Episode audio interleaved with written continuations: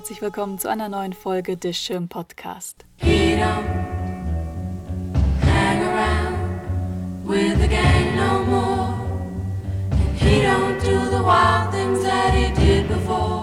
Vier Rauminstallationen der englischen Künstlerin Elizabeth Price sind bis zum 29. Mai in der Schirn zu sehen. Es sind neue Arbeiten und erstmals in Deutschland zu sehende. Sie alle basieren auf akribischer Recherche, entwickeln sich aus Archiven, Kunstgegenständen und Dokumenten historischer Ereignisse zu neuen Erzählungen im digitalen Raum.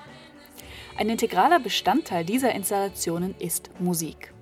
Das klingt fast zu einfach. Wo bewegtes Bild ist, sind Musik und oder Sound nicht weit. Doch ganz so einfach ist es bei Price eben doch nicht. Musik dient ihren Installationen nicht einfach nur als Soundtrack, sondern kann zuweilen die gesamte Struktur eines Videos vorgeben.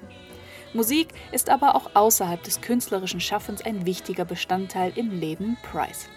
In den 80er Jahren spielte sie in gleich mehreren Bands, darunter die Post-Punk-Band Tallulah Gosh.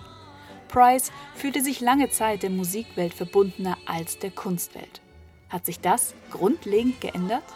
Finden wir es heraus. Ich habe Elizabeth Price in ihrem Studio in Südlondon besucht, um über Musik zu sprechen.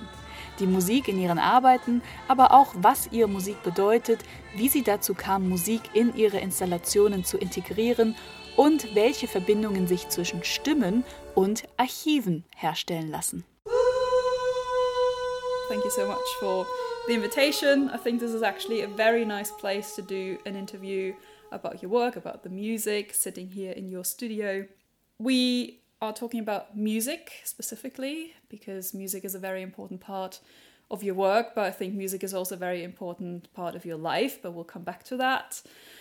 To start off the conversation, a quite broad question. Tell me about your relationship to music and or what music means to you.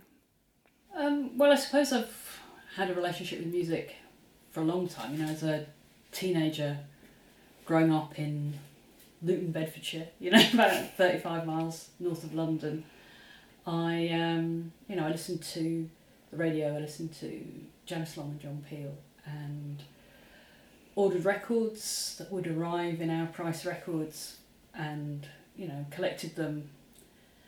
And the first sort of art world that I was involved in was the kind of social and performance world that surrounded that kind of music, post punk really, and indie music as it gradually became called, and and that was really important to me. That's how I met um, my friends and socialised as a as a young person. And when I was at art school, I was in a band, and it was a much more direct experience of an art you know i'm kind of calling it an art world because i, I think of it in, in a really similar way you know a social world around the you know a kind of shared uh, interest in a particular kind of creative activity.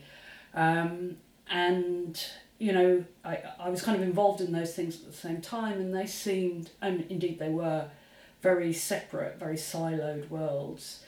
Um, the art world I had no idea about even when I was at art college, I had no understanding of how it worked and found it, I think, like many people do, a bit remote and alienating, whereas the music world was accessible to me, um, you know, had been from my bedroom in Luton. And, um, and yeah, I mean, I, I guess as my life has gone on, I have found a way to bridge those worlds. I mean, I think I'm now much more in the art world than I am in the music world, but um, yeah, music has really been part of that of my process of thinking about how to be an artist and the kind of social and community context that that, sort of activity sits within. Mm. Yeah, I think you described quite beautifully how music is not just an important part of your artwork these days, but of your life as well. Um, you already mentioned you've been part of or in bands in the 80s i think most prominently Tallulah Gosh. Where where's that love or that appreciation for music coming from? Have you grown up in a very musical family? I mean i grew up in a religious family and we uh, went to catholic mass sang in choirs and i mean i'm not catholic anymore i'm an atheist um, but I suppose I always enjoyed the musical part and some of the aesthetic qualities of the ceremonials of Catholicism, and I mean, not just the musical parts, I think have been influential in my work. Um, and yeah, I played um, piano. I wasn't very good, you know, I got to kind of grade five or something, you know, um, and I played violin quite badly in the school orchestra. And I really enjoy. I mean, I really enjoy. I, I wasn't very proficient. I, I, I have never been very proficient at any musical instrument. Um, but of course, that wasn't an obstacle in post punk. no. sort of valorised, you know.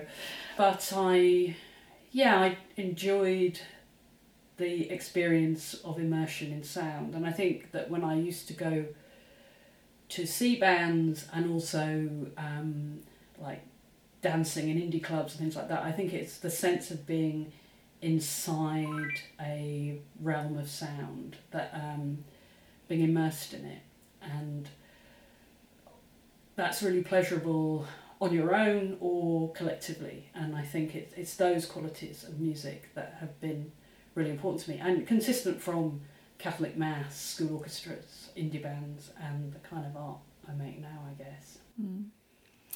yeah immersive is actually a nice keyword here. Do you, when you create your video installations, are you thriving to create something that is immersive for the viewer? Absolutely, yeah. Yeah. yeah.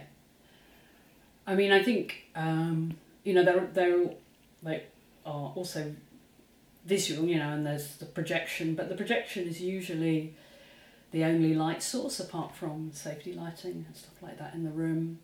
So and that so the projection light bounces around the room as the sound bounces around the room, and um, so I you know it definitely is. Although I make videos, I don't really think of them as autonomously as videos. They're installations, and um, you know are to be experienced, you know, from the inside, if you like, from being inside the installation. It's very definitely.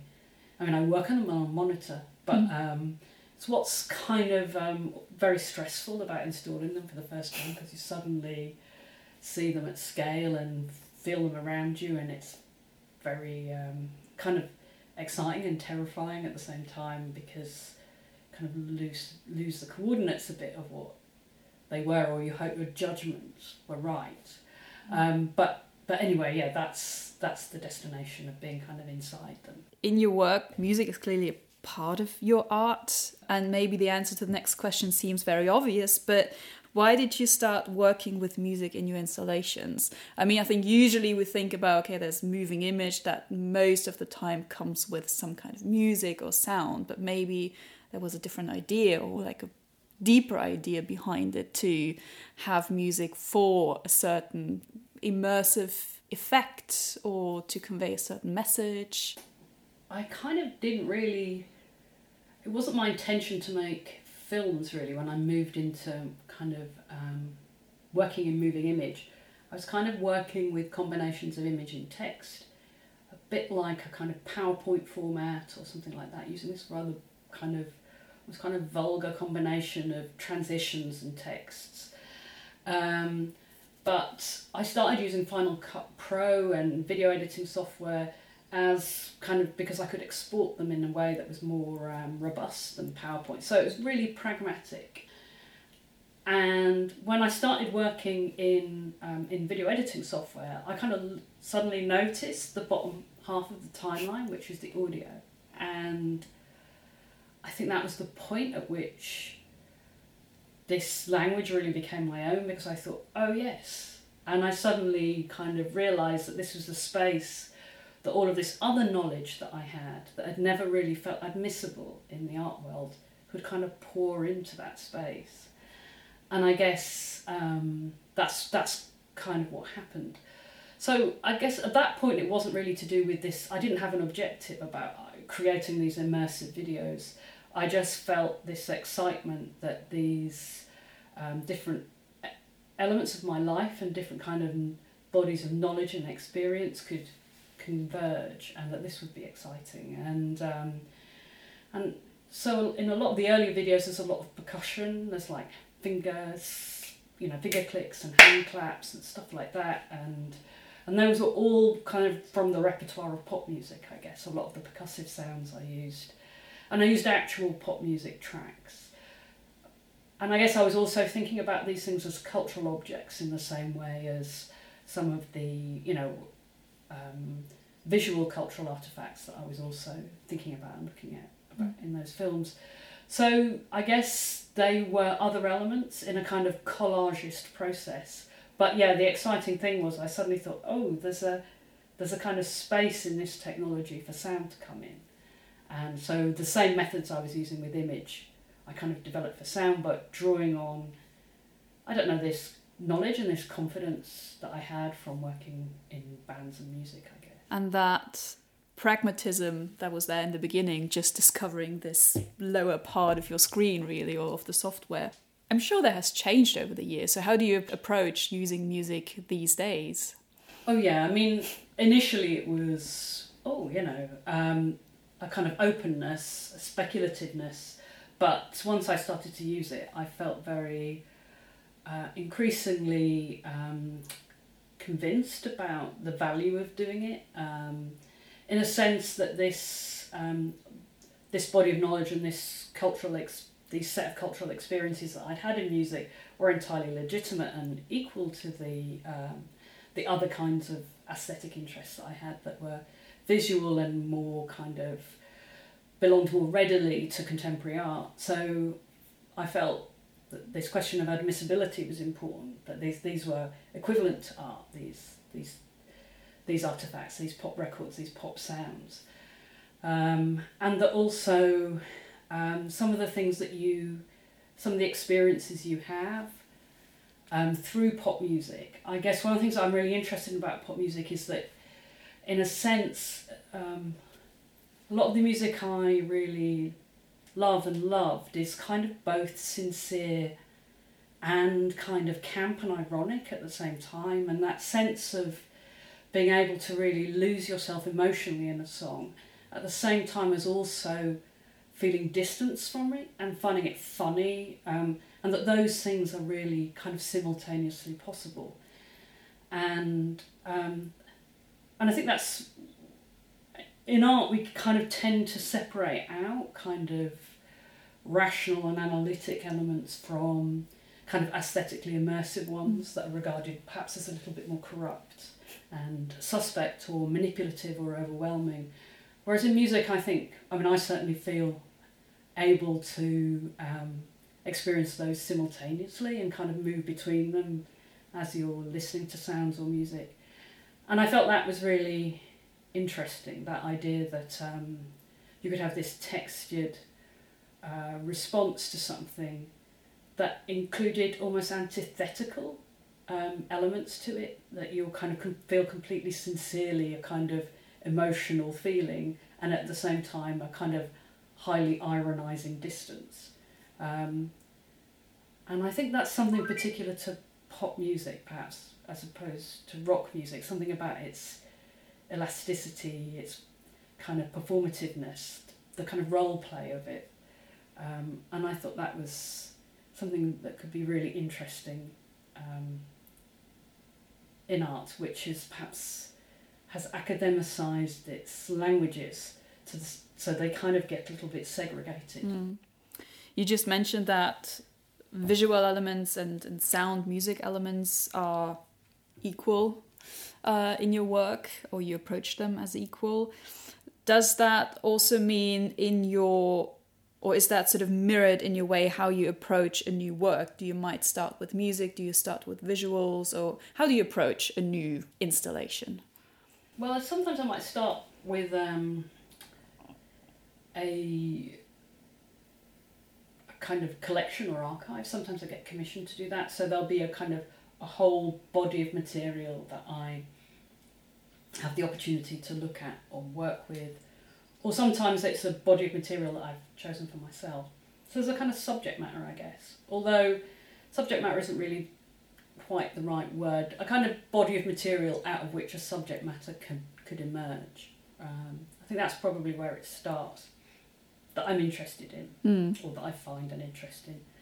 But actually, when I start making work, I don't really do anything before anything else. It's kind of what takes me so long. So I would start to collect material and I would start to work straight away without a script, without a soundtrack, um, without really even a kind of frame for what I'm doing straight away in video editing. Mm. But I just kind of pile lots of imagery in there and start sifting it on the timeline.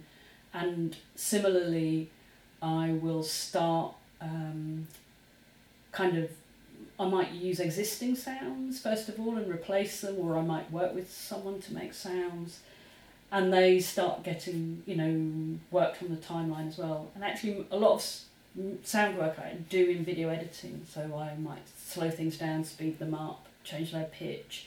So I work in a very rough way with the sound in, in video editing, and the script is often developed straight into the timeline as well, which is often appears graphically. So I'm often doing the graphics, you know, kind of typing out sentences, seeing them with the sound, seeing them with the image. So everything's, I mean, it's a bit like of how a band works, I guess, you know, only I'm playing all of the instruments. so, but, you know, where in a, in a way everything develops together Yeah. the lyrical content, the percussion, um, the rhythm. You know, it's a bit like that. So nothing. I mean, some at some points bits accelerate ahead of each other, but basically they all happen at the same time. Then how do you source music? Does it happen? It sounds quite intuitively. Or how do you source it? How do you know something is right? Do you have a particular sound in mind and then you go and look for it? Or do you, yeah, you already mentioned that you sometimes work with existing sounds. So you have like a sound library that you just sift through and see whether something could fit or is that different every time? Yeah, I do. I have built up quite a large collection of, of sound, um, different, lots and lots of kind of percussion and stuff like that, which I use quite often. Yeah, and ambient sound and things like that. Um, and often I make something for one project and, um, you know, thinking, oh, this will be interesting, and it's just really not. Often things that you make for things you kind of overfit or something like that and they just can't be used so so I often will like cull the stuff that I wasn't able to work with before sometimes that could take years though you know they just hang around right Mm. you know like unused things but um but I also work with um musicians as well and but I kind of work in this really I don't really kind of say oh commission a soundtrack with some influences. I'll say oh you know can I have like six 30 second um, bits of melody and I might give them like a number of cues? There might there might be musical references but there also might be things like um, uh, white sugar or you know or guilt or whatever you know or a mixture of things like that that would be really Mm. hard to assimilate I found in the past if I tell if I'm working with someone and I say oh I'm working with this kind of material I remember uh, I was working on this film called The Woolworths Choir 1979 and uh, I wanted um, some tambourine sound and I told the musician that I was work the whole the part I was using it was all this uh, imagery of Gothic choirs like Gothic architecture and cathedrals. And when I got the tambourines back they didn't sound like pop tambourines. They sounded like they sounded all cathedrally, you know? So he'd like I mean sincerely done a good job. But I really wanted them to sound the opposite of a cathedral. I wanted them to sound nightclub you know? So I've kind of learned not to um, brief people. But then basically what happens is that I might take a melody and then I'll cut it up and then um, then I'll work with the musician again and then we'll kind of add in a bit of rhythm and then I might collage that around. And kind of bounce it back and forwards with me doing very um, again I'm not very accomplished at it so I'll be doing it I'll be kind of um, mocking it up in in Final Cut. Uh, uh, not Final I use Premiere now but you know mocking it up and and stretching it out. I'm doing kind of very rough compositions and then we'll work together to do that in a much more accomplished way in the music software and then bounce it back in and develop it again and that's how it kind of progresses You've mentioned already a few times rhythm and percussion. I feel watching your installations, watching the videos, they are also very rhythmic. Is that something that le- well leads you when you're editing the videos? Do you have sort of certain rhythm in mind, or is that also to some extent a musical element in your editing? Yeah, I think I think about um, the structures. I think about song structures a lot in the composition of the videos. Um, like some early videos, I definitely did like verse, chorus, verse, chorus, middle eight, chorus kind of structure to them. Um, and I think they they have they often are edited to a, a rhythm even when there's no rhythm there, that often I will have put a rhythm in and edited to it and then take it out. And often with the, the voices, that when they, they only appear as text, but um, I mean, when you read text, you hear it. Um, and I kind of time that according to hearing the voices. So I'm not saying I hear the voices, but you know, I hear the voices in the way that we all hear the voices. But that is a um, the timing of that is is rhythmic in relation to as if they were um, performing as part of a, an ensemble or a, or a song. So even if they're spoken, I guess that I think about them as part of a musical composition. So I suppose that I can never really tell how um, evident that is to other people, I guess. Um, but yeah, they definitely, um, even in the silence, there's kind of a rhythm. Yeah, perhaps happens more subconsciously. I think if you point it out to people, they might say, "Yeah, of course," but they might not. Yeah, I mean, I get, hear I it immediately or yeah. can pin it down, but and also without a lot of things, you don't have to spot for them to. I mean, you don't have to cognitively identify them for them to um, affect how you understand it. Another, I guess, recurring element in your work is the choir, whether that's architecturally or musically. I listened to an interview you gave for NTS Radio last year in October, and you also mentioned that you sang in a church choir. So, again, musically speaking, how what, what fascinates you about the choir or maybe the coming together of voices? I mean, yeah, I think the idea of polyphony has been really like many voices together has been really important in lots of different ways. I think it, it was part of a really um, early musical experience for me, you know, in church. And the the pop music I really love is often involves complex, multiple harmonizing vocals, or even non-harmonizing vocals, multiple vocals together. I really like the Dixie Cups, and they don't really harmonize. Mm-hmm. They sing the same notes, and um, you know, I think it, the sound of voices together has a particular kind of emotional kind of effect um, that I really enjoy, uh, that really affects me, um, and that's so. I think that that experience of music has been really important. But I think more than that, the idea of many voices has been important in terms of dealing with multiple archival sources. So it was also a way to think about how to deal with, um, yeah, with kind of creating narrations from working through archives. Um, and the idea of not having a kind of consistent or unified narrator, not a single person, but maybe um, the multiple voices produced by an institution or a particular kind of social history or an event, and that those, all those voices, and I'm saying voices, I'm talking about um, testimonies in archives or letters or documents or diaries or whatever, you know, but those voices, um, kind of assembling them together in a, in a composition, um, I thought of in relation to a choir or a chorus. And you know being interested also in dramatic chorus of, of Greek classical drama and stuff like that. So it, I guess it probably came out of the experience of singing in a choir and that sense of um, this kind of really, I think, quite effective quality of voices, um, but has become a really important um, way for me to think about um, what I do all the time, which is deal with kind of really extensive amounts of material and try to think about how to um, keep as much of it. I guess that's one of the things that really preoccupies me. In you know, all the time I'm editing, and editing implies like trimming or taking things away. but I think that's a really boring way to think about it, or mm. or reductiveness is over.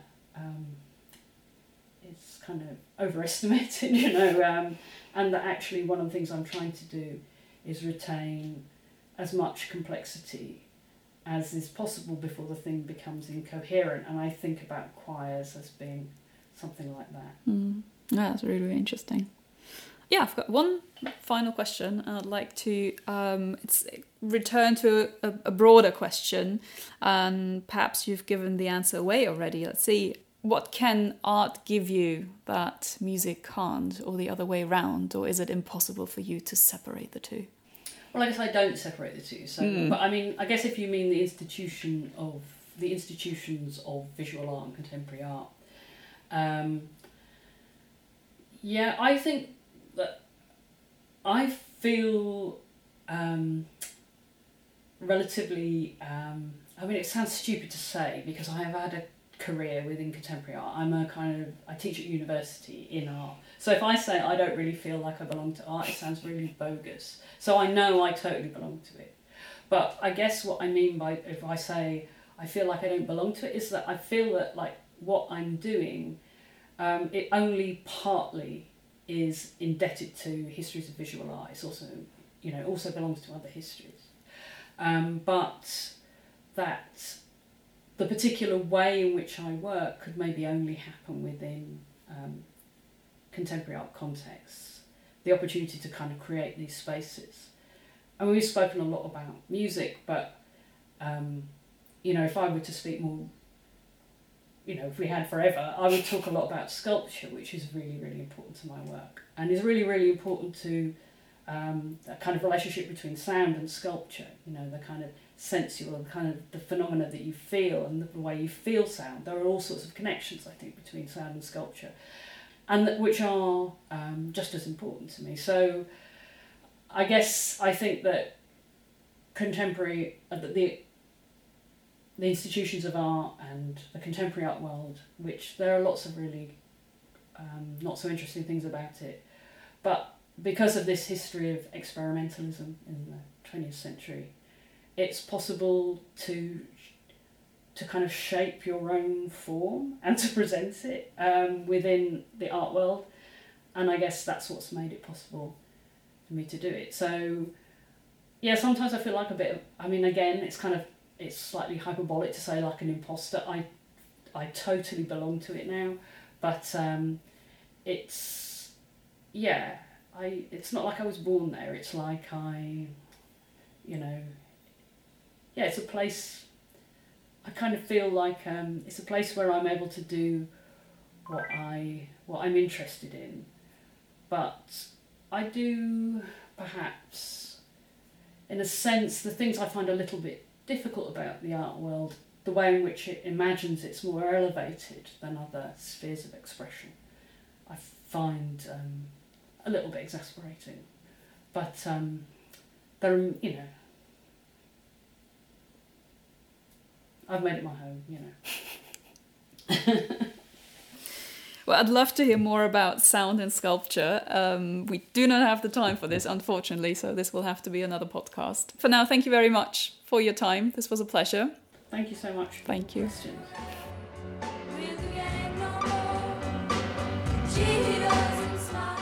Elizabeth Price hat uns spannende Einsichten gegeben in ihre Welt der Musik, sowohl in ihrer Kunst als auch außerhalb davon. Ich hoffe, das Gespräch hat euch so gut gefallen, wie es mir Freude bereitet hat, mit Price zu sprechen. In vielerlei Hinsicht blicke ich mit einem neuen Verständnis auf ihre unglaublich vielschichtigen Werke. Durch die Musik habe ich einen persönlichen Zugang zu ihren Digitalarbeiten gefunden und vielleicht geht es euch ja genauso. Das war eine weitere Folge des Schirm Podcast, den ihr wie immer auf der Podcast-Plattform eures Vertrauens finden, abspielen und abonnieren könnt. Vielen Dank fürs Zuhören und bis zum nächsten Mal. Street don't hang around with the gang no more. And in the street don't